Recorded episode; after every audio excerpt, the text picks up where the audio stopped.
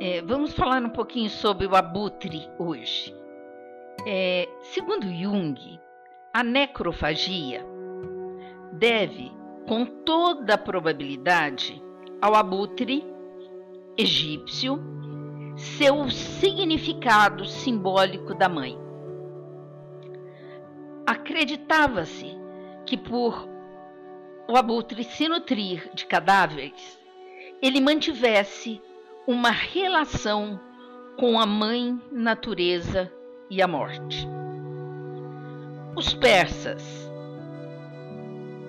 na antiguidade, expunham seus mortos em altas torres para que os abutres os devorassem a fim de facilitar seu renascimento.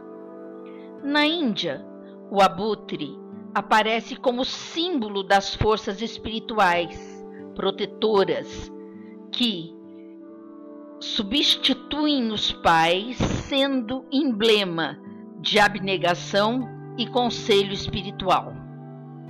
Para os maias, ele simbolizava a morte.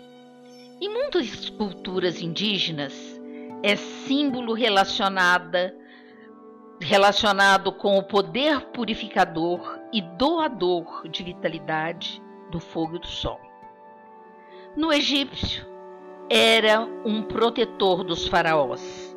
As rainhas egípcias usavam um elmo de abutre, é, do abutre protetor. Era uma peça em forma de abutre cujas asas cobriam a, lateralmente a cabeça, enquanto que a cabeça do abutre salientava-se sobre a testa. Na antiguidade, o abutre era visto como um passo, como um pássaro que prenuncia o destino com o seu voo. Na África, considerado muitas vezes como ser que conhece o segredo da verdadeira transmutações de materiais sem valor em ouro simbolicamente, é o corpo que se desfaz para que a alma seja liberta.